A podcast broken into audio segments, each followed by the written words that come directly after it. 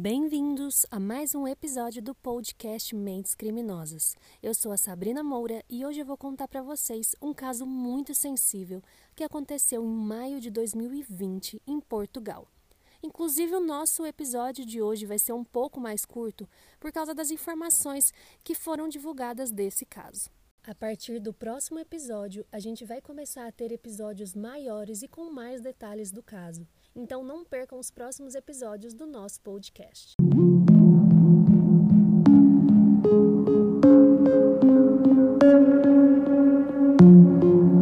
Valentina foi morta pelo próprio pai. Vamos entender o que levou esse homem a cometer esse crime. Em 2020, ano do crime, Valentina tinha 9 anos. Ela vivia com a mãe, mas devido à pandemia, a estadia na casa do pai se prolongou. Em maio de 2020, o pai de Valentina foi até o posto policial e deu queixa do desaparecimento de sua filha, afirmando que ela deveria ter saído a pé de casa, já que ela era sonâmbula. Então começaram as buscas pela criança.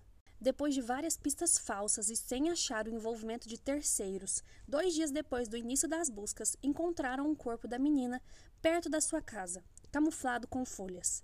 A polícia judiciária indicou então que o pai e a madrasta de Valentina tinham fortes indícios de envolvimento com o homicídio. A autópsia revelou que a criança faleceu asfixiada, mas que tinha vários traumatismos e agressões, além de marcas que teriam acontecido por volta de uma semana antes.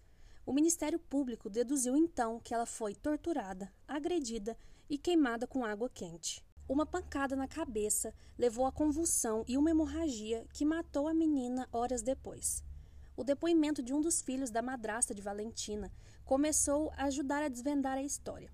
Ele confessou que viu Valentina entrar no banheiro com o pai e a madrasta e que ouviu gritos, mas sua mãe o mandou ir deitar.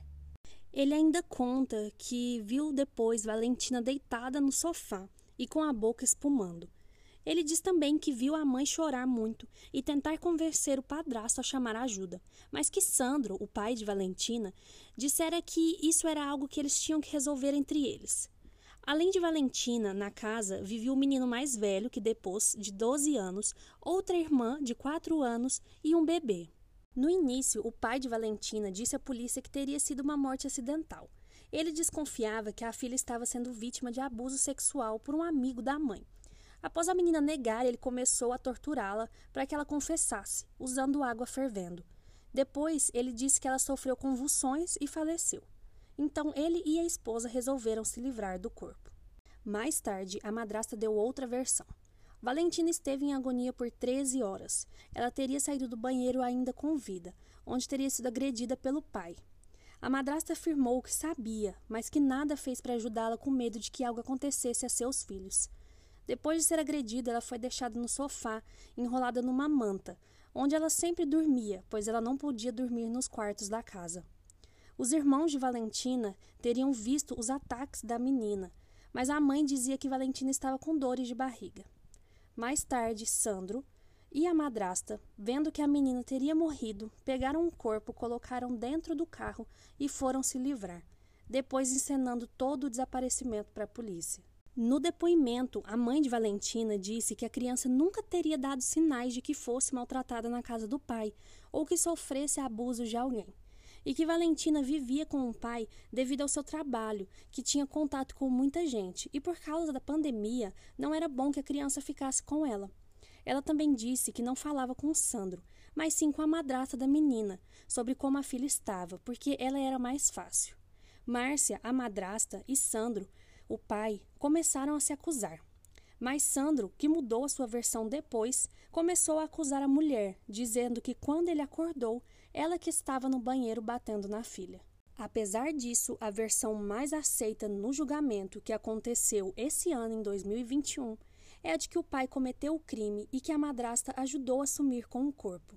O Ministério Público então pediu a pena máxima de 25 anos de prisão para o casal por homicídio qualificado e profanação de cadáver. Bom, investigadores, eu espero que vocês tenham gostado do caso de hoje. Esse caso foi mais curtinho porque ele é mais recente, os trâmites ainda estão acontecendo, mas logo que tiver updates eu trago aqui para vocês. E eu espero vocês para o nosso próximo episódio do podcast Mentes Criminosas.